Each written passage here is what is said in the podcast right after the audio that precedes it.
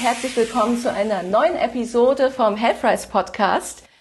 Heute haben wir Timos Vitala zu Gast. Er befasst sich schon seit mehreren Jahren sowohl beruflich als auch privat mit dem Thema gesunde, personalisierte Ernährung und wie diese sogar eine Unterstützung bei bestimmten Erkrankungen leisten kann. Grund dafür ist seine eigene Lebensgeschichte mit verschiedensten Unverträglichkeiten, einer Hashimoto-Erkrankung, und diese Hashimoto-Erkrankung hat er letztendlich mit einer Ernährungsumstellung in den Griff bekommen. Und heute soll es auch um dieses Thema gehen. Hashimoto, was verbirgt sich hinter diesem Begriff, hinter dieser autoimmunen Schilddrüsenerkrankung? Was können Betroffene tun mit ihrer Ernährung? Und ja, super spannendes Thema. Schön, dass du heute da bist, Timo. Vielen Dank für die Einladung. Sehr gerne. Ja, erst einmal, wie kam es denn dazu, dass du dich mit diesem Thema Ernährung, ja, dass das so elementar für dich wurde? Was ist deine Geschichte dahinter? Genau, ja, ich ähm, komme ursprünglich aus einem kleinen Dorf in Niedersachsen, bin da sehr intuitiv aufgewachsen mit dem Thema Ernährung und äh, war viele Jahre auf, auf hohem Niveau Leistungssportler, viele Jahre Tennis gespielt und dergleichen und mhm. hatte halt jeden Tag mehrfach Training und mir wurde sehr, sehr früh bewusst, wenn ich halt nicht energetisch qualitatives Essen zu mir nehme, dann wird es halt schwierig, irgendwie fünf, sechs Stunden auf den Platz Leistung zu bringen. Und das ist natürlich in dem Alter, in, in ganz jungen äh, Jugendjahren, noch alles sehr intuitiv. Gott sei Dank komme ich aus einer Umgebung, meine Eltern, Großeltern, da wurde halt noch sehr regional, saisonal gekocht. Mhm. Aber wie gesagt, intuitiv. Meine Mutter hat halt, so wie der erste Frost da war, wurde Grünkohl gemacht. Warum? wusste sie eigentlich gar nicht, dass dann der, der Frost erstmal die Bitterstoffe da rausholt und so. Aber es war halt klar, was wann dran ist, saisonal und regional. Und so bin ich halt ja in so einer Umgebung aus, aus Köchen, Ärzten, meiner Familie groß geworden, diese Sportlerkarriere dabei und habe eigentlich sehr früh erfahren, was Ernährung da ausrichten kann und bewirken kann. Und bin dann nach meinem letzten Studium, während der Vorbereitung auch auf meine Promotion, die ich dann auch aufgrund dessen nicht abgeschlossen habe, weil ich dann nämlich krank geworden bin in der, mhm. in der Stadt, damals schon in Berlin und hatte auf einmal allen möglichen Firlefanz. Das hieß, ich hätte Candida albicans und Helicobacter pylori, dann hatte ich auf einmal Hashimoto Thyreoiditis und ich weiß nicht was noch alles. Und ich wusste auch da instinktiv, was zu tun war. Ich wusste, okay, ich möchte jetzt mich, mich so ernähren, äh, wie ich das für meinen Körper brauche. Und mir ist dann aufgefallen, dass das gar nicht möglich war. Also ich habe zwar in Städten lange gelebt wie Hamburg, ähm, ganz lange, jetzt bin ich schon über 13 Jahre in Berlin, Mhm. Kulinarisch wird mir hier alles geboten. Ich kann also die wahnsinnigsten links gerollten Sushi-Rollen angestrichen mit ich weiß nicht was. und also wie ich sage, ich möchte heute mal keinen Zucker oder kein, kein Getreide, ist vorbei, geht nicht. Und es ja. ist noch viel, viel verrückter. Also wenn ich irgendwo hingehe und sage, ich hätte gerne ein Glas Wasser, ohne Kohlensäure aus einer Glasflasche und eine Möhre, dann werde ich angeguckt, als wenn ich vom Mond komme. Also die, dann bin ich der Verrückte und der Wahnsinnige. Wenn ich aber einen Doppelwopper und eine Cola Zero bestelle, dann ist wieder alles normal. Und das war so vor ja. zehn, zwölf Jahren der, der Startpunkt für mich, dass ich gesagt habe, es kann doch wohl nicht wahr sein, dass ich in einer Stadt wie in, in Berlin keine Möglichkeit habe. Damals war jetzt auch dieses Thema Vegan noch nicht so groß. Es kam gerade, aber die, mhm. die Veganer, die wurden auch noch so ein bisschen das waren noch so die, die, die Verrückten, die Freaks irgendwie. Also da gab es auch noch nicht so viel. Und ich hatte ja. immer so eine Formel im Kopf. Also meine, meine Trainer und meine, meine ja, Coaches und auch dieses ganze Ärzteumfeld, in dem ich so groß geworden bin, hat immer davon gesprochen, damals schon, dass es so dieses 70-30 gibt. Willst du erfolgreich sein, willst du schneller laufen, höher springen, abnehmen, Muskeln, was auch immer, dann ist es 30 Prozent Bewegung, 70 Prozent Ernährung.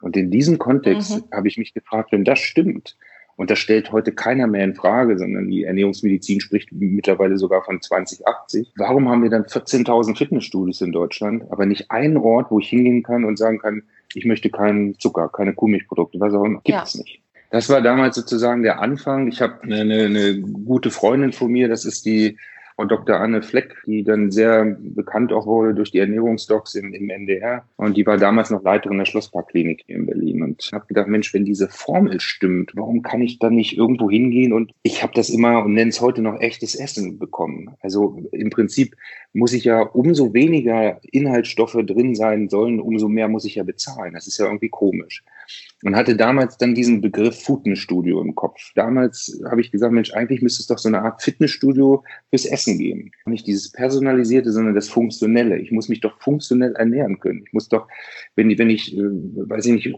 zur Ruhe kommen will, schlafen will, dann muss ich doch andere Nährstoffe zu mir nehmen, als wenn ich jetzt Leistung bringen will, Sport machen will, ins Büro gehen will, was auch immer. Und das war so überhaupt nicht möglich. Und mit dieser Idee bin ich im Prinzip damals zu Anne gefahren in die Schlossparkklinik, habe ihr das erzählt. Und sie hat mich angeguckt und hat gesagt, Mensch, das musst du machen.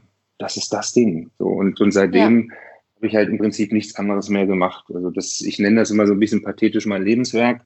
Aber es geht darum, irgendwann hat sich dann diese funktionelle Thematik in personalisierte gewandelt. Ich habe dann halt viele Vorträge auch gehört und gehalten, so im Thema Nutrigenetik, Zwillingsforschung. Es war schnell klar, schon vor vielen Jahren, dass es keine zwei gleichen Metabolismen auf dieser Welt gibt. Also keine zwei gleichen Stoffwechsel. Selbst unter eineigen Zwillingen entsteht ein unterschiedlicher Stoffwechsel. Mhm. Und ähm, es ist jetzt auch seit ein paar Jahren bekannt, dass sich Gene auch verändern. Also wenn ich jetzt zehn Jahre lang von Cola und Marlboro lebe und das ändere und fünf, sechs, zehn Jahre lang dann gute Nährstoffe, vernünftige Lebensmittel zu mir nehme, dann verändert sich auch ja, die Genzusammensetzung, wie soll man es nennen? Ich bin kein Genetiker, aber es verändert sich. Und ich habe auch damals schon immer gesagt, und ich, das ist bis heute meine Meinung, dieses Ganze, was die Medizin häufig mit reinnimmt, diese genetischen Dispositionen, dass wenn die Mutter das hatte, dann kriegt die Tochter das wahrscheinlich auch. Mhm. Für manche Erkrankungen vielleicht zutreffen. Ich sehe aber in der täglichen Praxis was anderes. Wenn ich dieselbe Umgebung habe, ist klar, wenn die Tochter im selben Haushalt lebt, dieselben Lebensmittel isst, denselben Stress hat, dieselbe schlechte Luft atmet etc., dann wird sie wahrscheinlich auch das bekommen, was die Mutter hatte. Thema, ja. ne, Thema Brustkrebs oder, oder Autoimmunerkrankung oder, oder.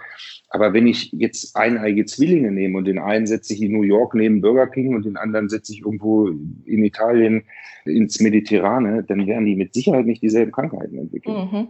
Das war früh klar, dass das so der ausschlaggebende Punkt ist, dass wenn wir über Ernährung sprechen, wenn es darum geht, dass ich gesundheitliche Ziele habe, das kann alles sein von Abnehmen, Zunehmen, aber auch Kinderwunsch oder mehr Haare auf dem Kopf oder ich weiß nicht was, oder gesundheitliche Probleme. Und das sind halt all diese exponentiell durch die Decke gehenden Autoimmunerkrankungen, alles, alles, was sich so rund um dieses metabolische Syndrom dreht, dann muss ich halt personalisiert hinschauen. Da kann ich einfach nicht sagen, das ist für alle gut oder jeder muss jetzt vegan leben oder jeder muss Paleo machen oder das geht einfach nicht. Und wir ja. haben die letzten Jahre gelernt, dass selbst innerhalb des Prozesses, also selbst wenn ich heute deinen Nährstoffschlüssel sozusagen entwickle und du anfängst danach zu leben, kann man die nicht für den Rest seines Lebens so starr beibehalten. Auch das ändert sich natürlich mit, mit, mit den Jahreszeiten, mit dem Alter, mit den Anforderungen an deinen Körper etc. Aber da merkt man dann auch schnell, dass wenn die Menschen das erstmal verstanden haben und auch wieder in Kontakt mit ihrem Körper kommen und, sagen wir mal, reflektiv werden und auch sensibel werden, dann merken sie das auf einmal selber, was sie brauchen und was sie nicht brauchen. Der Körper sagt das ähm, einem schon. Sollte ich heute, ich sag mal, Tomaten essen, ja oder nein? Das, das wäre jetzt ein Nachtschattengewächs zum Thema Hashimoto. Das ist nicht AIP-konform und so. Also, mhm. aber ich, ich habe heute ehemalige Kunden, Kundinnen, die ich anrufe, wenn ich irgendwie ein spannendes Rezept suche zu bestimmten Themen, weil die sich mhm. so in dieses Thema reingelebt haben. Und das ist dann ganz klar zu merken. Aber man muss sie natürlich einmal auf diesen Weg bringen. Und das ist so ein bisschen das, das Seltsame, dass die Menschen diese Normalität, dieses Zurück zum Ursprung gar nicht mehr kennen. Und es ja. geht nicht darum, irgendwelche Pülverchen oder Pillen zu nehmen, sondern es geht wirklich darum, regional, saisonale Hausmannskost. Und am Ende, wir, wir bilden ja auch Köche weiter und hospitieren bei Ärzten und sprechen mit denen. Und am Ende geht es alles auf eine ganz, ganz einfache Formel zurück, was es gleichermaßen so schwierig macht, weil am Ende brauche ich nur gute Lebensmittel in der richtigen Qualität, das ist das Allerwichtigste. Mhm. Ähm, die muss ich dementsprechend kombinieren. Also manche Dinge, ne, wenn wir vom Thema Bioverfügbarkeit etc. sprechen, wären erst dann wirklich richtig gut und bioverfügbar. Man kennt es so ein bisschen Thema Kurkuma, da muss Peperin mit dran und solche Sachen. Und man muss sie dann natürlich richtig zubereiten. Also ich kann mir natürlich auch die teuersten Lebensmittel besorgen. Wenn ich die dann in glühenden Frittierfett versenke, bleibt natürlich nicht viel.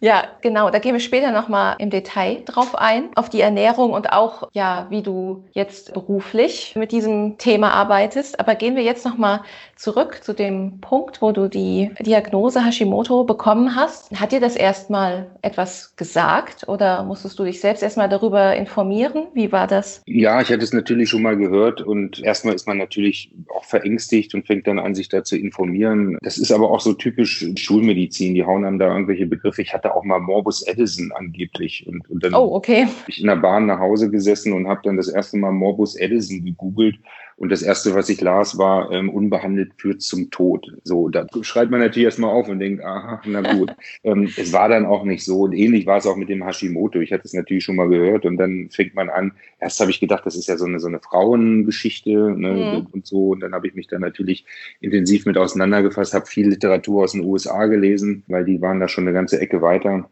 Ja, genau. Auf welcher Grundlage wurde das bei dir diagnostiziert? Von deinen Blutwerten, deinem Ultraschallbefund oder deinen Symptomen, die du hattest? Ja, das ist in der Tat ganz spannend. Also ich habe auch sehr früh dann durch die Literatur in den USA mitbekommen, dass also dieses reine, was man so kennt, dieses TSH und, und mhm. FT3, FT4 nicht wirklich aussagekräftig ist, zumal es, wie du ja auch eingangs schon sagtest, eine sehr temporäre Werte sind. Also wenn ich dir fünfmal am Tag Blut abnehme, hast du fünfmal einen anderen TSH.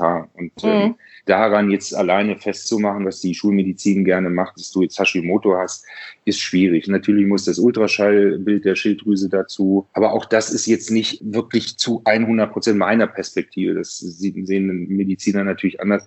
Ich habe damals äh, bin zum Endokrinologen gegangen und habe gesagt, ich würde mir gerne die Schilddrüse punktieren lassen. Ich hatte irgendwo gelesen, dass das das einzig wirklich hundertprozentige Indiz ist. Also man muss wirklich Schilddrüsengewebe untersuchen und der wollte das erst gar nicht machen und ähm, sagte dann ja so, er müsse mir dann so eine lange Nadel in den Hals schieben ähm, und wenn er da irgendwie eine Arterie trifft und dann haben wir so ein bisschen noch so gescherzt, ich sage, wie oft ist Ihnen das schon passiert und meinte, na, letzte Woche einmal. Und dann habe ich gesagt, na komm, machen Sie. Und dann hat er mir, wie gesagt, die Schilddrüse punktiert, hat halt Schilddrüsengewebe entnommen, hat das ins Labor geschickt und dann kam der eindeutige Befund, dass ich halt Hashimoto habe. So mhm. eine unheilbare Autoimmunerkrankung. Genau, so wird es ja immer betitelt. Aber was waren denn deine Symptome, die dich überhaupt veranlasst haben, zum Arzt zu gehen? Ja, das war eigentlich was, waren eigentlich andere Sachen. Ich habe mich halt nicht wohl gefühlt. Dazu muss man wissen, ich habe auch EBV, also diesen Epstein-Barr-Virus, der immer mal wieder ausbrechen kann. Also es ist ja so dieses falsche Drüsenfieber, was ich in mhm. diese Kusskrankheit und, mhm. und es war halt immer wieder, dass ich mich wirklich nicht gut gefühlt habe. Ich war halt einfach schlapp und müde und unkonzentriert und diese Dinge, die ich eigentlich gar nicht kannte. So, und zumal schon mal als Sportler damals nicht. Ne? Aber ich ja. zu dem Zeitpunkt hatte ich halt sehr, sehr viel Stress durch diese ganze Promotionsvorbereiterei. Mhm. Ich hatte hm. da auch noch eine eigene andere Agentur in Berlin und bin dann zu meinem Hausarzt gegangen und der fing dann halt an mit diesen Untersuchungen und dann kam halt irgendwann dabei raus, okay, es ist Hashimoto. Und hast du dann erstmal eine klassische Behandlung mit Thyroxin, also mit einer Tablettengabe begonnen? Genau, ich habe dann ganz normal L-Tyroxin bekommen mit einer laut TSH notwendigen Menge, die ich nehmen sollte und, und mhm. habe dann da natürlich auch mit diversen Leuten gesprochen. Ich habe da Leute kennengelernt, die haben mit der, mit der Nagelfeile ihre Tabletten morgens äh, bearbeitet, um wirklich da im Mikrogrammbereich Ach je. zu Also das war wirklich, äh, genau. Und dann habe ich auch eine gewisse Zeit, ich weiß nicht, wie lange es war, so ein Jahr, anderthalb Jahre habe ich dann auch mhm. Ja. Konntest du da irgendeine Besserung feststellen? Nee, eigentlich ganz im Gegenteil. Also ich habe auch nie meine Dosierungsmenge gefunden. Mir ging es irgendwie nie gut damit. Also mhm. ich bin sowieso recht sensibel mit meinem Körper. Ne, dass manche Leute, die laufen mit einem Bluthochdruck rum, da fliegt fast die, die Schädeldecke weg und die merken es gar nicht. Ja. Manche Leute, die haben halt eine andere Sensibilität mit ihrem Körper. Und ich habe da nie wirklich, ich habe mich damit nie wohlgefühlt. Also diese anfänglichen Symptome, dieses schlapp und niedergeschlagen, müde und unkonzentriert, dass das dann auf einmal weg war, nur weil ich L-Tyrox genommen habe, war nicht der Fall. Diese Ebene hatte ich nie. Mm, okay, das heißt, nach diesen einem Jahr, eineinhalb Jahren, da kamst du dann an diesem Punkt, wo du wusstest, jetzt musst du irgendwas ändern. Ja, das, das war jetzt nicht an einem Punkt oder an einem ja. Tag, sondern es, das war so ein schleichender Prozess. Ich habe dann natürlich angefangen, mich damit da reinzulesen und damit intensiv auseinanderzusetzen, auch mit Leuten zu sprechen. Es war ja noch nicht so wie heute, dass es irgendwie an jeder Ecke irgendwie einen Autoimmunkongress gab oder Online-Kongresse. Mhm. Und man musste sich da wirklich auch mit Literatur behelfen. Und genau, ich habe dann für mich einfach auch so ein bisschen, wir nennen das in der Ernährungsmedizin auch so dieses Rotationsprinzip, also Rotationsdiät, mhm. ne, einfach Dinge weggelassen über einen gewissen Zeitraum Raum dann wieder angefangen, Dinge einzuschleichen, um zu gucken, wie funktioniert das. Aber im Grundsatz, und das werde ich heute häufig auch von Kunden gefragt, wie ich mich denn ernähre. Und das ist auch ganz, ganz lustig, was da immer passiert. Also ich sage dann immer, also ganz einfach, ich esse kein Getreide, keine Kuhmilchprodukte, keine industriell verarbeiteten Lebensmittel und keinen Zucker. Mhm. Und dann, dann halten die, die Menschen immer so ein bisschen inne, überlegen und dann kommt immer dieselbe Frage. Was bleibt denn dann noch übrig? Ja. Das zeigt so ein bisschen die, das Stadium, in dem wir uns befinden. Also wir genau. können ja Milliarden von Dingen essen und ich lasse davon vier weg und auf einmal wissen die Menschen nicht mehr, was sie machen sollen. Ja. Aber das sind so die, also gerade Getreide, Kuhmilchprodukte und so. Das hat aber auch nichts nur mit Hashimoto zu tun, sondern das ist generell für, für, den, für den Menschen nicht besonders mhm. positiv. Und ich habe dann natürlich auch angefangen, die Zusammenhänge zu verstehen. Und damals ging es dann los, dass, dass man verstanden hat, dass es einen Vagusnerv gibt, also ein Nerv, der direkt den Magen-Darm-Trakt mit dem Gehirn verbindet. Und was mich damals so erschüttert hat im Prinzip, ist, dass die Medizin mir nicht sagen konnte, wo Hashimoto respektive Autoimmunerkrankungen überhaupt herkommen. Das können sie bis heute nicht. Also ja, das stimmt. Die, diese die Kausalitäten, die Zusammenhänge, warum fängt der Körper an, gegen sich selbst zu richten? Warum produziert man im Immunsystem Antikörper, die man eigenes Schilddrüsegewebe auffressen? Was ist ja. das? Und das fand ich doch schon, schon erstaunlich, dass die Medizin darauf keine Antworten hat. Und dann fängt man halt selber an, sich sozusagen die, die Verbindung herzustellen und, und sich zu fragen, wo kommt das eigentlich her? Also warum hat mich das überhaupt erwischt, dieses Thema? Und dann mhm. geht man halt in die Vergangenheit. Und dann war bei mir schnell klar, okay, ich habe zum Beispiel viele, viele Jahre in meiner Jugend entzündete Mandeln gehabt. Also das war mindestens einmal im Monat hatte ich eine Mandelentzündung. Ui, okay. Und was wird dann gemacht? Da wird natürlich äh, Antibiotikum draufgeschmissen. Und das war bei mir schon so weit, dass man zum Schluss schon Abstriche von den Mandeln machen musste, entnehmen musste, um zu schauen, welches Antibiotikum wirkt überhaupt noch. Also mit diesem permanenten Antibiotikum habe ich mir natürlich mein Mikrobiom völlig zerschossen. Da war, da war nichts mehr da. Ne? Und, ja. ähm, Vielleicht nochmal für die Hörer, das Mikrobiom ist die Darmflora da stellt man heute so die Kausalitäten her, dass man mhm. weiß, dass das im Darm beginnt, dass man weiß, damals vor, weiß ich nicht, 20, 30 Jahren, 40 Jahren und, oder noch länger, da zum Beispiel Thema Gluten. Ich weiß, manche sagen immer, ja, ja, Gluten ist so eine Modegeschichte. Jeder hat jetzt eine Glutenintoleranz oder Quatsch. Mag sein. Ich, ich war da jetzt auch nicht irgendwie aus, irgendwie ein, Hipster zu werden, weil ich kein Gluten mehr wollte, sondern es ist wirklich so, dass damals vor waren 20 Prozent Gluten im Weizen. Mittlerweile durch Züchtungen und Kreuzungen und was weiß ich nicht was, haben wir fast 50 Prozent manchmal Gluten im Weizen. Und oh, das wow. ist halt einfach so, dass die Bäcker haben es dann einfacher, das Brot geht schneller auf mhm. und wird voller. Aber dieses Gluten legt sich halt in den Darm wie so ein Gipsklebefilm rein und zerfrisst halt im Prinzip den Darm. Und dann kommt es halt zu dem Licky Gut. Ne? Und mhm. also Löchern im, in der Darmbarriere im Prinzip. Ja. Und durch diese Löcher dringen dann die Toxine, Gifte, Schadstoffe, was auch immer, dringt dann halt ins Blut ein. Und jedes Mal, wenn da irgendwas Fremdes im Blut rumschwabbelt, dann muss das Immunsystem aktiv werden und fängt an, wie verrückt, irgendwelche Antikörper zu produzieren. Und das macht das Immunsystem ja. auch eine Weile ganz gut. Aber irgendwann, nach einer gewissen Zeit, kann das Immunsystem auch nicht mehr und fängt dann an, Fehler zu machen. Also so ist meine These, warum das überhaupt dazu kommt. Es ist ja geradezu heute ein wahnsinnig spannendes Thema, wenn man über sowas wie Immunsystem spricht. Mhm. In, in Zeiten von Corona, das ist extrem spannend, gerade mit den neuesten Forschungsergebnissen. Ich habe da gerade jetzt einen Bericht aus München bekommen. Also es sieht doch ganz stark danach aus, dass das, was wir eh schon lange uns anschauen, dass das jetzt auch mit Corona ganz eng in Verbindung steht. Ja, aber würdest du unterstreichen, dass ein gesunder Darm fast am wichtigsten ist für ein gut funktionierendes Immunsystem oder was sind die Faktoren? Unbedingt. Also der Darm ist im Prinzip zu, zu 80 Prozent des Immunsystems. Also mhm. das hat eine direkte Kausalität, wenn äh, ist absolut das Ausschlaggebende. Das sehen wir halt auch immer wieder, dass die, die Kunden, die Leute, die Patienten, die zu uns auch in die Praxis kommen, also da ist fast niemand, der nicht irgendwie Probleme hat, wo man nicht da erstmal ansetzen muss mhm. in den Darm, das Mikrobiom, das Leaky Gut, diese ganzen Themen und gucken muss, ist da ein Helicobacter, ist da Candida, ist da irgendwie, also dieses ganze Darmflora-Geschichte, ja. dass man erstmal wieder vernünftig herstelle. Es ist ja auch klar, weil ich kann vorher auch nicht anfangen, mit Ernährung zu arbeiten, weil das Mikrobiom muss ja vorhanden sein, um die Nährstoffe überhaupt aus der Nahrung rauszuholen. Mhm. Wenn das nicht vorhanden ist, dann kann ich da die tollsten Dinge zu mir nehmen, die ja, gehen einfach im Prinzip durch. Ne? Ja, es gibt ja so viele Probiotika und Präbiotika auch in Kapselform auf dem Markt. Da gibt es ja so viele verschiedene. Woher weiß man denn, an welchem man besonders Bedarf hat? Gibt es da eine Art Test, wo man sagen kann, ja, von Bifidobakterien hast du zu wenig und davon vielleicht zu viel? Gibt es so eine Art Test? Ja, absolut. Also wir machen da Flora-Tests ne, aus dem Stuhl und ja, grundsätzlich ist dazu zu sagen, also man muss sich mal vorstellen, wie viel das ist. Also wenn ich jetzt all deine Bakterien aus dem Darm rauskratze, alles mhm. zusammen auf einen Haufen packe, dann haben wir da nahezu zwei Kilo Bakterien. Und wenn man jetzt ja. weiß, wie groß so ein Bakterium ist, dann weiß man, was das für eine Menge ist. Und ja. wenn ich jetzt natürlich in die Apotheke gehe und hole mir da irgendein Probiotikum, da habe ich dann, was weiß ich, wie viel Milligramm in so einer Kapsel, dann weiß man auch, wie das Verhältnis ist. Also es ist so, als mhm. wenn ich jetzt in die Spree spucke. Da kommt nicht wirklich viel bei raus. Ne? Also, also hältst muss, du eher nichts von der Einnahme von solchen Kapseln? Doch, man muss bloß, man muss bloß die richtigen, man muss mhm. bloß das richtige Präparat nehmen. Also da gibt es natürlich wie bei allem Gutes und Schlechtes. Ne? Mhm. Ich wollte nur mal diese Mengenverhältnisse so darstellen. Also es ist schon wichtig, dass man da dann, das ist ja im Prinzip das auch, was wir machen in, in dieser personalisierten Ernährungsphysiologie. Äh, es geht gar nicht darum, irgendwelche Medikamente oder dergleichen zu finden, sondern wir suchen ja die richtigen Produkte, die richtigen Lebensmittel, die richtigen Speisen. Das ist ja. eher unsere Aufgabe. Ich sage auch immer, wir sind keine Ernährungsberatung, weil den Menschen einfach nur zu beraten und irgendwie mit einem Ernährungsplan morgen wieder äh, zu Liebe zu schicken, dann steht er genauso dumm da wie den Tag vorher.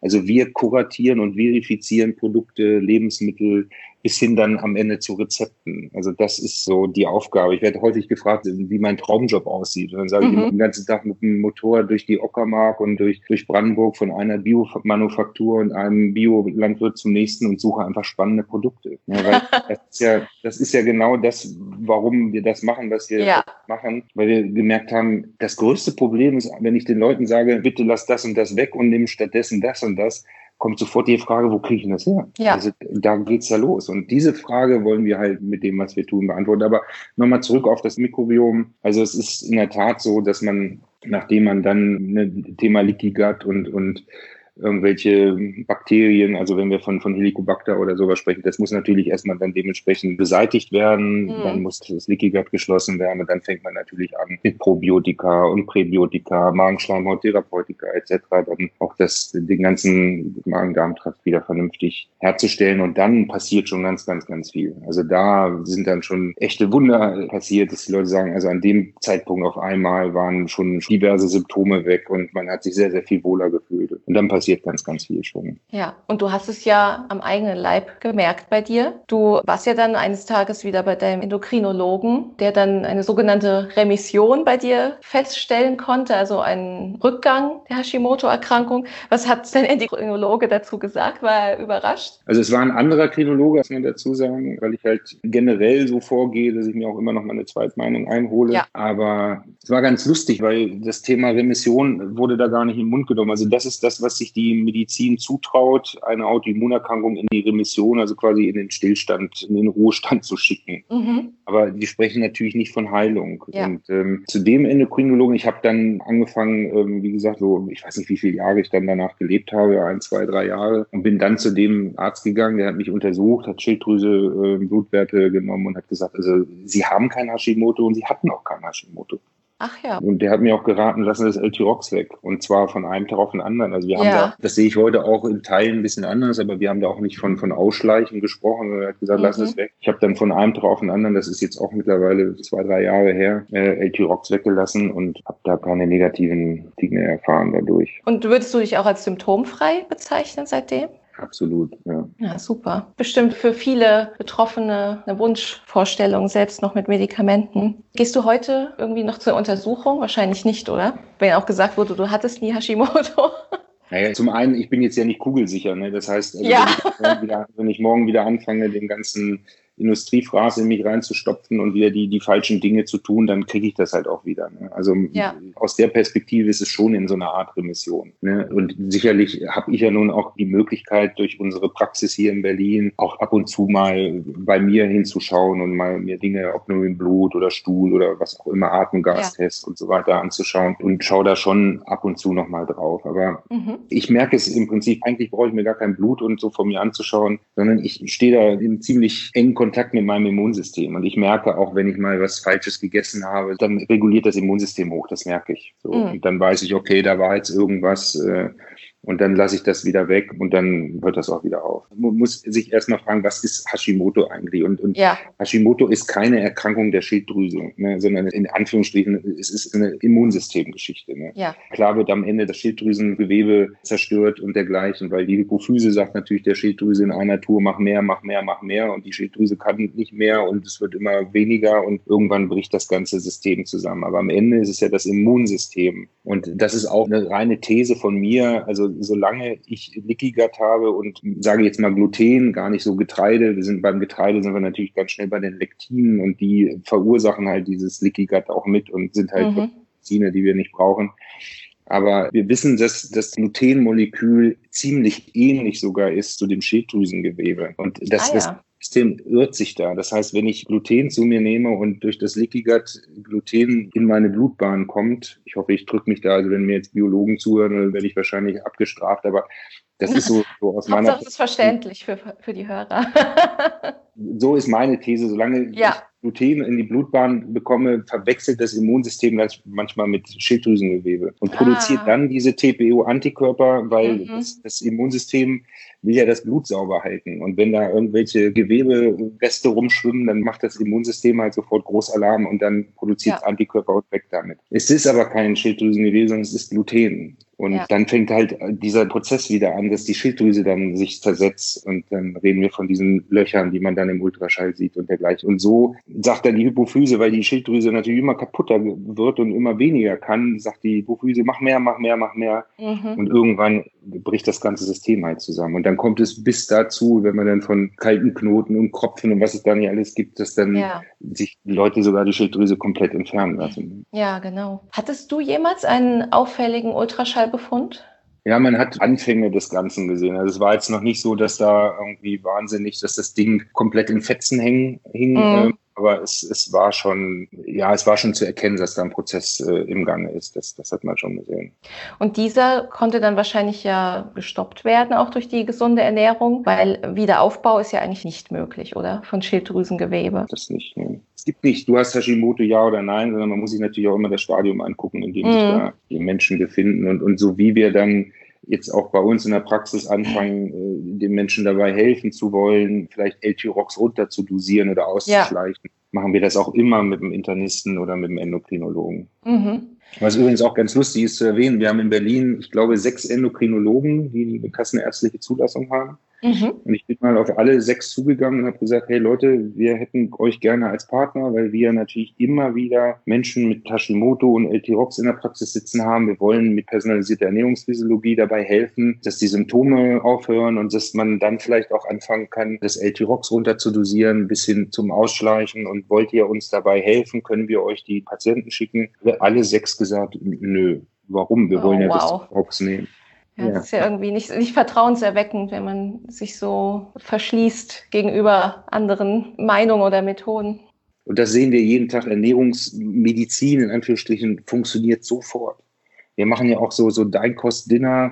Also es darf man sich nicht vorstellen wie so ein Drei-Gänge-Menü, sondern es ist im Prinzip ein 20-Gänge-Menü. Und wir haben dann Dinkelgras da, das sensen wir ab und dann kriegt jeder mal frisch durchgepresst so ein Chlorophyll äh, Saft oder frisch gepresstes Hanföl oder Leinöl, mal so, so ein Ölschatt und die Leute flippen völlig aus. Also ich kriege danach E-Mails mit, was hast du ins Essen gerührt? Ich konnte die ganze Nacht nicht schlafen, ich hatte so viel Energie, ich habe die Fenster wow. geputzt und die Wohnung aufgeräumt und das ist das, es, es geht sofort. Und gibst du den Menschen, so wie ich, wie gesagt, immer, ich sage immer, echtes Essen und Medikamente brauchen halt immer Monate, bis da ja. überhaupt mal was passiert. Und ja. Essen funktioniert sofort und das ist ganz, ganz toll. Also im Prinzip ein einfacher Regler, an dem man drehen könnte, aber es ist natürlich für viele schwierig, mit Gewohnheiten zu brechen. Es gibt so ein paar Sachen, die kann ich nicht essen. Das ist halt so Vitamin D, Omega-3, also die richtige Menge an den richtigen guten Fettsäuren und mhm. vielleicht sowas auch wie, wie Selen, weil wir sehr Selen genau. haben.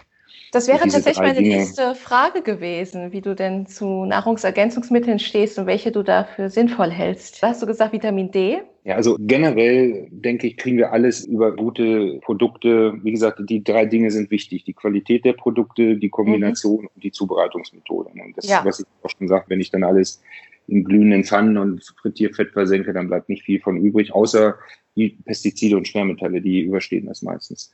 Und wir denken auch viel weniger jetzt ausschließlich in Vitaminen und Mineralstoffen und Spurenelementen, sondern ganz wichtig sind solche Dinge wie Enzyme zum Beispiel. Also Enzyme sind auch das, was am Ende schmeckt. Man, man sieht es immer so schön daran, dass man in einem Supermarkt eigentlich noch nie sich einen Apfel gekauft hat, der so schmeckt, wie man das damals äh, hatte, als man ja. äh, als Kind irgendwo über den Zaun geklettert ist und sich einen Apfel geklaut hat. Und es ist auch so eins der großen Probleme, dass alles, was wir an Obst und Gemüse kaufen können, selbst in Bioläden, wird überwiegend roh geerntet und in Reifekammern verschickt. Man kennt es halt so in, in, ja. an den Bananen und dergleichen. Diese Enzyme sind wahnsinnig wichtig und nicht nur der Geschmack am Ende, sondern auch gesundheitlich ganz wichtig. Und wir kriegen kaum noch Gemüse und Obst, weil, weil dieses Enzym oder die Enzyme in den letzten Reifeperioden im Prinzip erst entstehen. Ja. Wenn der Apfelbaum den Apfel einfach nur fallen lassen würde, dann könnte da kein neuer Baum wachsen, weil da sind ja die Wurzeln des alten Baumes. Also ist der Apfelbaum darauf angewiesen, dass der Vogel kommt, den Apfel frisst mhm. wegfliegt und das Samenkorn im Prinzip irgendwo ausscheißt. So. Ja. dieser Vogel würde nie wiederkommen, wenn es ihm nach dem Verzehr des ersten Apfels nicht gut gehen würde oder wenn der Apfel nicht süß und lecker und, und deswegen kommen ja diese Enzyme. Und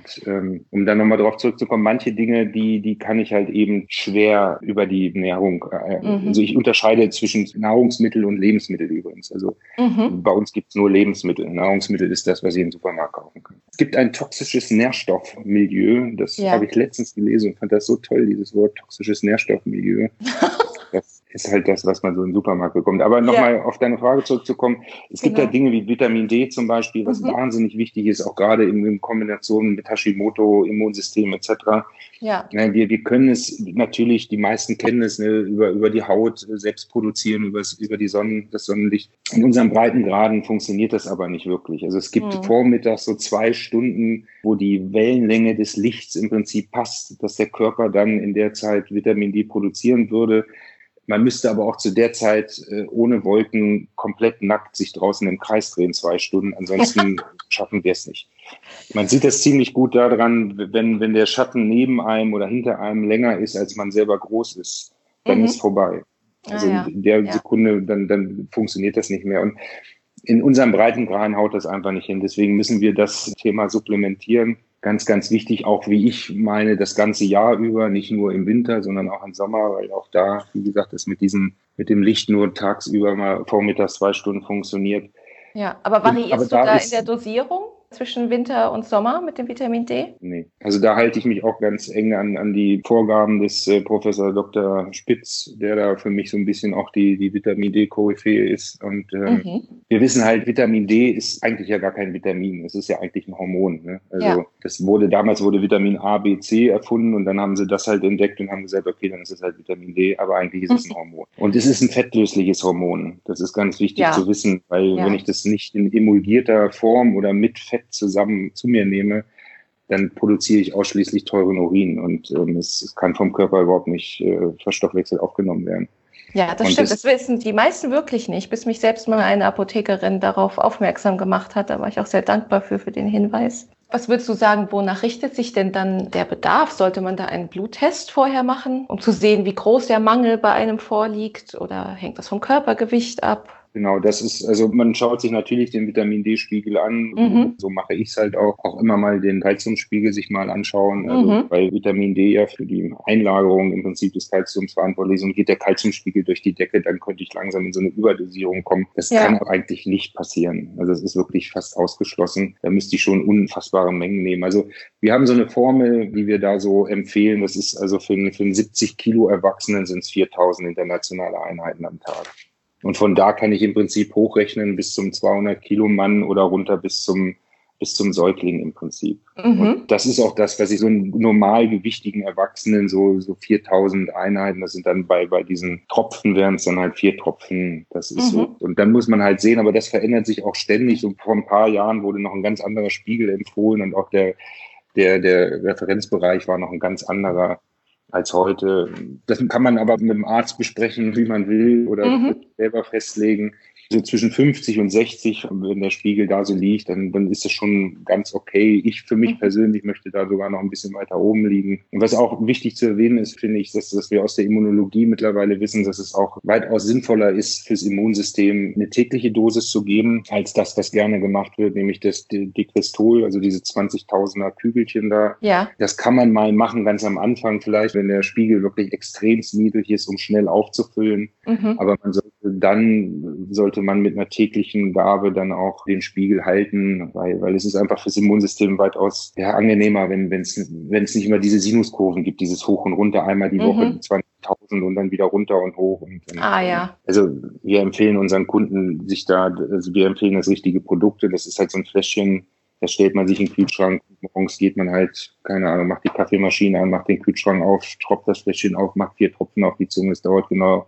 fünf Sekunden, dann ist das Thema erledigt. Genau, neben Vitamin D hast du jetzt ja noch Selen erwähnt. Das ist ja, wird ja auch oft genannt, gerade in Verbindung mit Schilddrüsenerkrankungen. Da würdest du auch noch eine zusätzliche Gabe empfehlen? Ja, es ist wirklich, glaube ich, nochmal zu unterstreichen, dass das rein, ich bin kein Arzt, ja. das, was ich so mache und, und weiß. Also Selen ist natürlich ein unfassbar wichtiges äh, Spurenelement in dem, in dem Zusammenhang, gerade auch für Schilddrüse. Aber wenn man wenn man sich so ein bisschen mit Ernährungsmedizin auseinandersetzt, also es gibt kaum eine Erkrankung, wo Selen nicht irgendwie mit, mit empfohlen wird. Also gerade bei Thema mit Entzündungen, Immunsystem, mhm. auch so das ganze Thema Schwermetall, Entgiftung und also unfassbar. Und ich bin ein riesen Selen-Fan.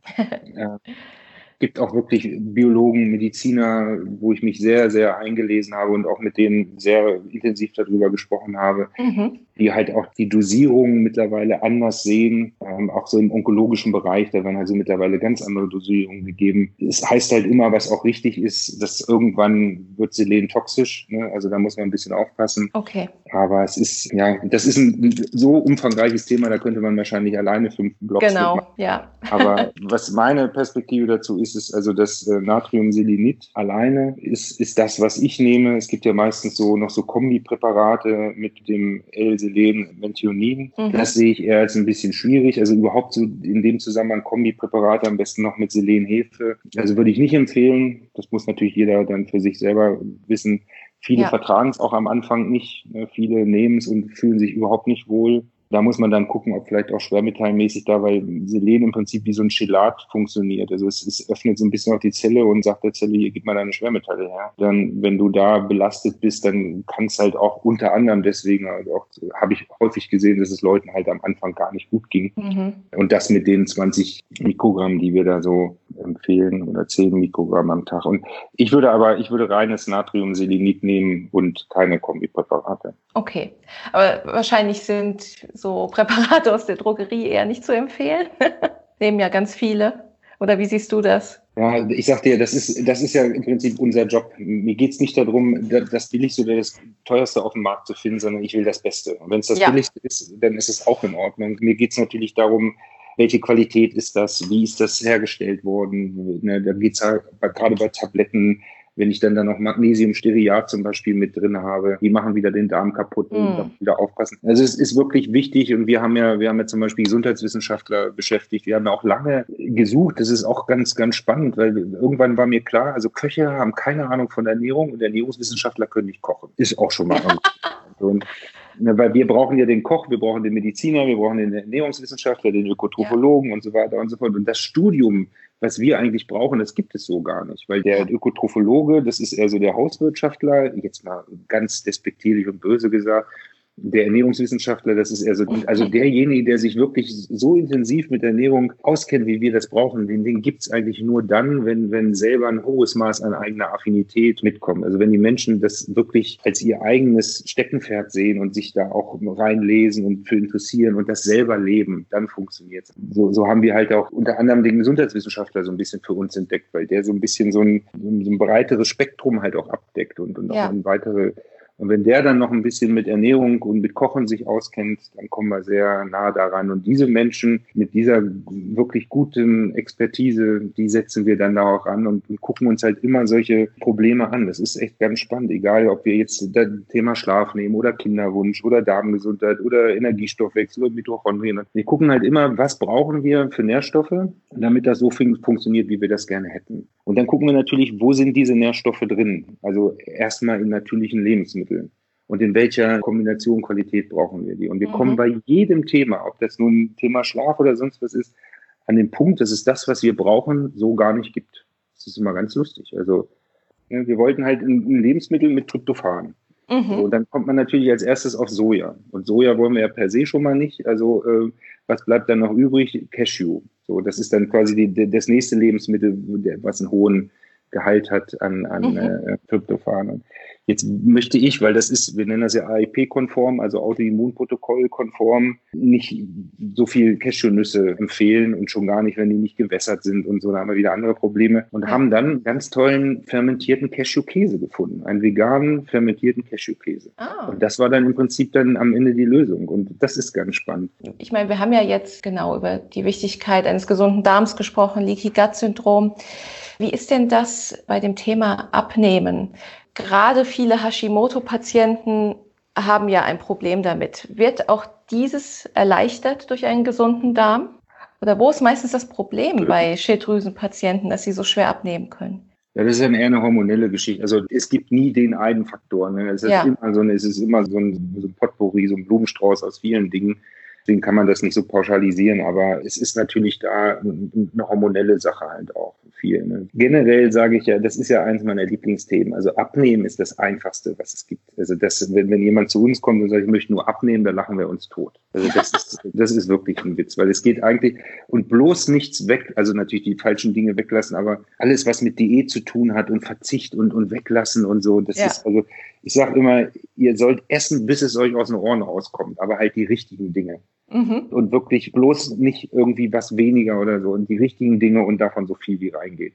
Mhm. Und dann also abnehmen ist ein Witz. Genauso übrigens wie, wenn es jetzt noch nicht zu weit fortgeschritten ist, Diabetes Typ 2 ist halt auch genauso ein Thema. Also wenn man die mhm. Bauchspeicheldrüse einfach mal ein paar Tage in, in Urlaub schickt, dann regeneriert sich das alles wunderbar wieder. Könnte man auch mal ein Thema von machen. Ja. Und wie sieht es eigentlich bei dir so persönlich aus? Bist du ähm, ganz strikt bei deiner Ernährung oder sündigst du auch mal? Gehst du auch mal essen mit Freunden und isst mal eine, eine Pizza oder so. Ja, das ist ja das Schöne, wenn man dem Körper die Nährstoffe gibt, die er braucht. Ich sage auch immer, wenn, wenn Probleme vorliegen, dann gibt dem Körper die richtigen Baumaterialien und wenn der dann versteht, hups, das war jetzt kein Zufall, weil der ist aus Versehen mal an so einem Tropfen Vitamin D vorbeigerannt, mhm. sondern äh, das kommt jetzt regelmäßig, dann fängt der Körper auch an zu renovieren. Dann, dann funktioniert das. Also wir haben ich hatte gerade letztens erst eine 60-jährige äh, Kundin, die, die rief mich irgendwann an und meinte, ah, ich komme gerade vom Augenarzt. Ich sage, was ist passiert? Ja, äh, ich, seit ein paar Tagen setze ich morgens meine Brille auf und kann nichts mehr sehen. Wenn ich die Brille abnehme, kann ich wieder gucken. So, und das wow. war zum Beispiel eine Kundin, die, die wahnsinnig hohe Entzündungswerte hatte und ja. die kam halt zu uns, die war total traurig, sie kann nicht mehr joggen, sie will wieder Trampolin springen, aber ihre Knie und alles ist, also ich habe hab sie angeguckt und habe gesagt, das, das machen wir, kein Thema. Und haben ja dann diese ganzen furchtbaren Fettsäuren, diese ganzen Triglyceride und Transfettsäuren, den ganzen Schrott mal weggenommen, haben das durch vernünftige ja. Fettsäuren ersetzt. Und siehe da, innerhalb kürzester Zeit war, waren die Entzündungswerte bei ihr kaum noch vorhanden. Wow. Dann passieren sogar so eine Dinge, dass ich da, ich bin kein, ich bin kein Augenarzt und kein Optiker, aber irgendwie sind ja dann auch im, im ganzen Körper die Entzündungen, wohl auch irgendwie mhm. in der Hornhaut und was weiß ich nicht was im, im Auge mhm. und das hat sich jetzt so regeneriert, dass sie eine andere Brille brauchte, konnte gar nichts mehr Unglaublich. ja, ganz spannende Sachen. Und das, und das ist auch das, was uns ja. jeden Tag gegenüber sitzt. Also ich gehe davon aus, dass 80, 85 Prozent der Menschen, die da draußen rumlaufen, Dinge mit sich rumschleppen, von denen die noch gar keine Ahnung haben. Und das ist alles dieses, dieses metabolische Syndrom. Also alles, was da so drin ist, alles, was aus dieser Silent Inflammation raus erwächst, ob das nun Diabetes ist oder Demenz oder Autoimmunerkrankung oder, oder, das ist schon beängstigend. Mhm. Aber ähm, jetzt hattest du meine Frage nicht beantwortet, ob du auch mal sündigst. das interessiert ja, mich ja, Genau, das, genau das, das wollte ich irgendwie noch sagen. Also wenn man, ja. wenn man dem Körper dementsprechend die Nährstoffe zur Verfügung stellt, mhm. dann kann man sich das, ich, ich sage immer, man erwirbt dann sozusagen auch die Legitimierung, äh, auch mal mhm. zu McDonalds. Natürlich. Oder ich esse auch mal abends eine Tüte Chips. Ich weiß, wie schlimm das ist eigentlich, weil es ist genau das, was wir evolutionär, was unser Gehirn sucht. Also unser Gehirn sucht die größte energetische Potenz im Prinzip und das ist immer diese Mischung aus 50 Prozent Kohlenhydrate, 50 Prozent Fett. Das, das ja. will unser Gehirn. Da, da gibt es auch keinen Stopp, sondern das geht immer weiter wie ein Hund. Der frisst so lange, bis er platzt. Ja, ich habe mal gehört, dass es ja auch die äh, Zusammensetzung der Muttermilch ist, dieses 50-50 und wir deswegen so getriggert werden von Chips und Co. So ein Verhältnis genau, von das, das, Fett und Zucker. Unser Gehirn ist halt noch, denkt, es muss gleich noch vom Säbelzahntiger weglaufen, ja. auf Baum klettern oder mit einem Mammut kämpfen und deswegen will es energetisch das, das meiste, was es kriegen kann. Und das, ja. das weiß natürlich die Lebensmittelindustrie auch. Zum Beispiel, wenn man sich die Kinderprodukte anguckt, die bestehen exakt aus dieser Kombination. 50 Prozent Fett, 50 Prozent Kohlenhydrate. Ja. Und das ja. ist leider auch die Chips. Ne? Das ist das Kohlenhydrat. Und dann geht's ja noch viel weiter. Das Kohlenhydrat öffnet die Zelle und schleust diese schlechten Fettsäuren in die Zelle rein und macht dann die Mitochondrien kaputt. Und, äh, wollen wir nicht wissen. Aber, Aber trotzdem beruhigt das zu hören. Niemand ist ja unfehlbar. ich glaube, das ist auch wir machen, wir machen eine ganz spannende Untersuchung, wenn wir jetzt bei dem Thema Fett ganz kurz mal was dazu sagen. Das nennt sich Lipomonprofil. Also zu uns mhm. kommen Leute, die einen hohen LDL haben, äh, sollen dann Statine schlucken und äh, so Statine ist wirklich vielleicht ein gutes Medikament, aber auch oft der Anfang von ganz viel Bösen, was dann folgt. Und dann gucken wir uns nicht nur HDL und LDL an, sondern wir gucken uns ähm, in diesem Lipomonprofil die verschiedenen LDL-Partikelgrößen und Oxidationsgrade an. Und siehe da, oft ist es so, dass es die Menschen, die kleinpartikligen, die hochoxidativen gar nicht haben. Das sind die mhm. kleinpartikligen, sind die, die sich in die Arterienwände legen, die dann zur Arteriosklerose und etc. führen. Ja. Und der Körper braucht beide Cholesterine. Der baut sich aus HDL und LDL ein zusammen. Das hält den ganzen Körper zusammen. Und nur weil jetzt mal ein LDL, wie Frau Dr. Anne Fleck, die zum Merken hat, die so eine schöne Eselsbrücke, LDL heißt, lass das lieber und HDL hab dich lieb. also merken, ganz, ja. häufig, ganz häufig sehen wir das. Und wenn jemand zu hohen Cholesterin hat, dann sage ich immer, es ist eigentlich ganz einfach, es sind nur vier Dinge und dann kommen wir auch wieder gleich thematisch zurück zu den Chips. Also das erste ist natürlich die schlechten Fette weglassen. Also wenn ich den ganzen Tag ja. nur frittiert ist und, und sowas in mich reinstopfe, die falschen Öle erwärme, erhitze und so, da habe ich natürlich ein Riesenproblem. Also die muss ich einfach mal weglassen. Dann muss ich die guten Fette, ne, die Omega-3, DHL, ähm, EPA, DHA zu mir nehmen. Dann Ballaststoffe sind ganz wichtig beim Abbau von, von schlechten Cholesterin. Und das vierte ist Popo bewegen. Mhm.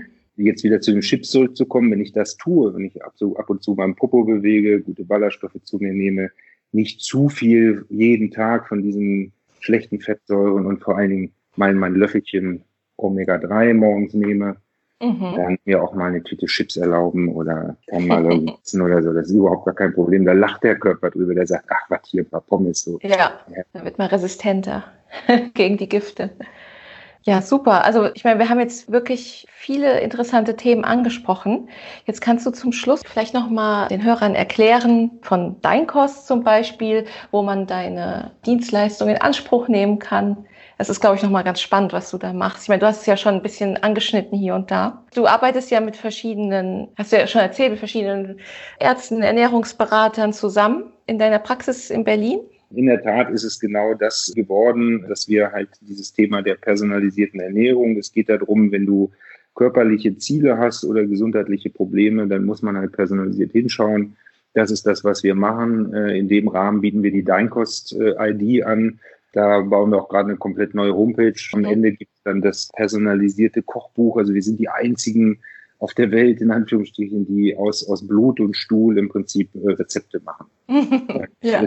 Das Ganze nennt sich bei uns Dein Kost, also personalisierte Ernährung, deine Kost im Prinzip. Und du kannst zu uns in die Praxis kommen. Wir machen das aber auch per Videosprechstunde. Mhm. Und der Prozess ist eigentlich immer der gleiche. Also die, die Leute buchen sich einen kostenlosen Infotermin. Das bieten wir an, weil das ist doch schon recht ja, umfangreiches und komplexes Thema. Man muss sich da einfach mal auch so ein bisschen austauschen, worum es geht, welche Themen etc. Das bieten wir immer an, 15 Minuten, auch per mhm. Video oder Telefon oder in der Praxis. Wenn die Leute dann sagen, ja toll, das, das möchte ich machen, das möchte ich haben, dann führen wir ein Anamnesegespräch, ein sehr, sehr umfassendes Anamnesegespräch, wo wir wirklich ähm, gerade diese ganzen ernährungsphysiologischen Themen mal abklopfen, die Ernährungsgewohnheiten, bis hin zu Dingen, wie oft kauen sie und, und, und. Also das ist manchmal sogar ganz ah, lustig. Ah, ja. Dann machen wir, wenn es in der Praxis ist, machen wir eine Biermessung. Das ist so eine Bioimpedanzanalyse, wo wir ein bisschen die Körperzusammensetzung uns angucken, mhm. wie viel Akellmasse, wie viel Muskelmasse und Fettmasse und den Phasenwinkel der Zelle, also die Gesundheit der Zelle uns im Prinzip anschauen können. Und ähm, das ist vor allen Dingen dann spannend, wenn man das dann im regelmäßigen Tonus wiederholt und sagt, nach zwei Monaten, nach vier Monaten machen wir das nochmal. Und dann kann man meistens, wenn man die Werte dann nebeneinander legt, ganz toll sehen, dass sich das alles entwickelt hat. Und danach setzen wir uns im Prinzip im Team zusammen und personalisieren. Das haben wir die letzten Jahre auch gemerkt. Das geht schon bei der, bei der Diagnostik los. Also wir können nicht sagen, jeder muss hier irgendwie Diagnostik Paket eins oder zwei durchlaufen, sondern wir müssen schon bei der Diagnostik anfangen zu personalisieren. So. Mhm, ja.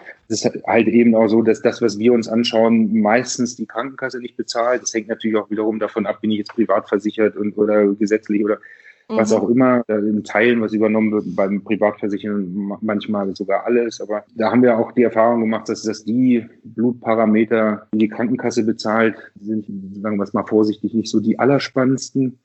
Und die, die spannenden Parameter, die muss man leider selber bezahlen. Ähm, ja, ja, so ist es leider.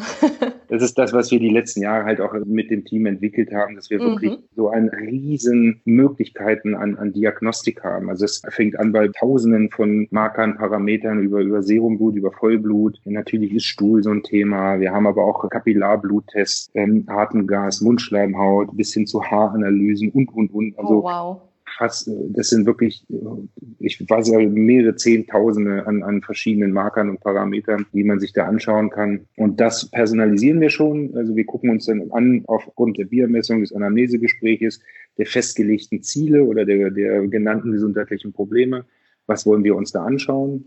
Und dann bekommt der, der Kunde dann kurz darauf eine Einladung zum Labor. Also entweder, mhm. wenn es geht, er einfach zu uns in die Praxis, lässt sich da dementsprechend Blut abnehmen. Wir machen meistens, also zu 99 Prozent ist es überwiegend Serumblut, Vollblut, ist einfach mit Abstand das seriöseste. Man ja. kann dann später nochmal so ein paar Dinge sich über Kapillarblut oder so nochmal nachkontrollieren. Aber die Basis, das Fundament ist eigentlich immer das. Und zu 80 Prozent ist auch meistens der Stuhl da mit dabei. Das kriegt der Kunde aber mit nach Hause, kann er dann selber ähm, sich eine Probe entnehmen und schmeißt es einfach in den Briefkasten, dann geht das automatisch auch zum mhm. Zu euch kommen Nachdem, wahrscheinlich viele Menschen, die schon mal als austherapiert betitelt worden, oder? Wie sieht das aus? Ja, es ist unterschiedlich. Es ist natürlich auch der Sportler und der Biohacker, der Selbstoptimierer, der Manager. Mhm. Ja, also ja. diese Leute, die oder Menschen auch, die, die ja mit ihrem Körper arbeiten. Das ist halt der, der Schauspieler oder auch, wie gesagt, das Model oder so, solche Leute, die, die halt auch auf ihren Körper angewiesen sind.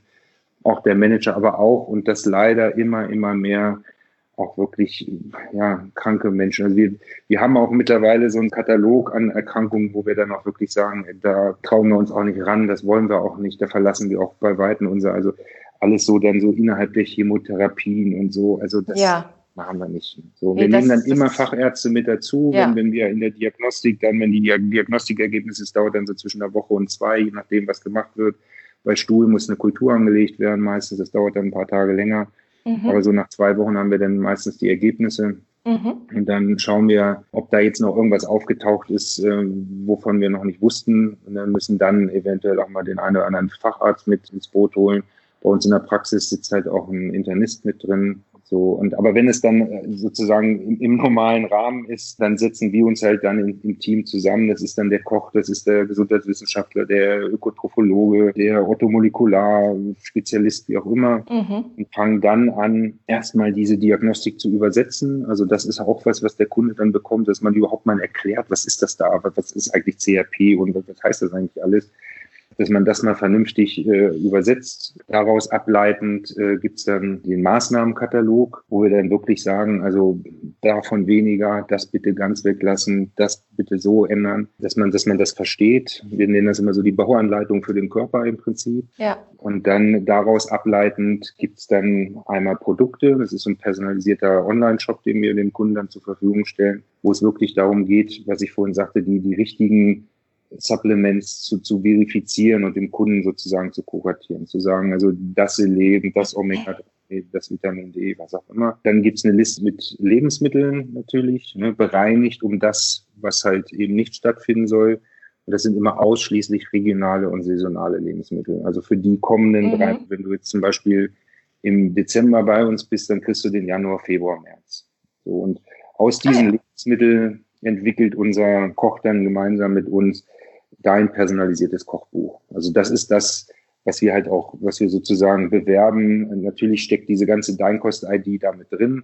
Aber was mhm. du am Ende in den Händen hältst, neben deinem ganzen, was ich eben vorgestellt habe, ist es dann dein personalisiertes Kochbuch. Also es ist nicht das Vegan oder das Paleo-Kochbuch, sondern es ist dein. Mhm.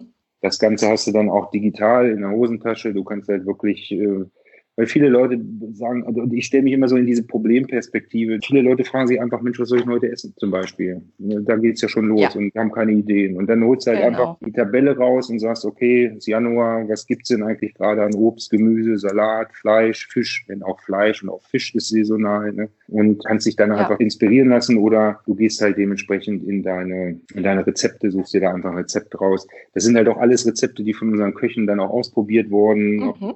Funktioniert. Und du kannst dir dann auch immer weitere Quartale dazu buchen. Du kannst dann sagen, jetzt hätte ich gerne den, den was weiß ich, März, April, Mai mhm. und, und oder auch ein Thema, wenn du dann, wenn du deine Deinkost-ID hast, dann kannst du halt auch mit Themen zu uns kommen und sagen, Mensch, jetzt hätte ich doch gerne mal was zum Thema Hashimoto oder Schlaf oder Kinderwunsch oder oder. Mhm. Und das machen wir dann eben auch. Und münden soll das ja alles irgendwann mal, das ist ja die große Vision, das ist mein, mein großes Lebenswerk, wofür, wofür ich arbeite. Ich hoffe, es ist nächstes Jahr vielleicht soweit, dass wir die ersten Pop-up-Stores dafür haben, nämlich in einer Gastronomie. Oh, ja. Wir nennen das das Futenstudio. Am Ende ja. ist es eine Deinkostküche. Man muss sich das so vorstellen, es ist eine riesengroße Küche. Wir haben halt diesen ganzen Gastbereich wirklich reduziert, so wie es heute ist, ne, wie man die Gastronomie kennt. Also viel ja. Gastraum und ganz wenig Küche irgendwo über dem Hof äh, im Keller. Wir haben halt im Prinzip eine segmentierte große Küche äh, aufgeteilt in Frühstück, Mittag, Abendbrot, aber auch in Themen wie Energiestoffwechsel, Darmgesundheit, Immunsystem und so weiter und so fort. Mhm. Und Diagnostic Area. Und du kannst halt, wenn du deine Deinkost-ID hast, dann erkennt dich sozusagen der Laden über ein Iris-Scan, Face-ID. Ah. Du weißt ganz genau, aha, das ist jetzt der Peter. Peter möchte gerne zunehmen, möchte Muskeln aufbauen und Peter mhm. hat Histaminproblematik und dann bekommt Peter einfach sein Essen.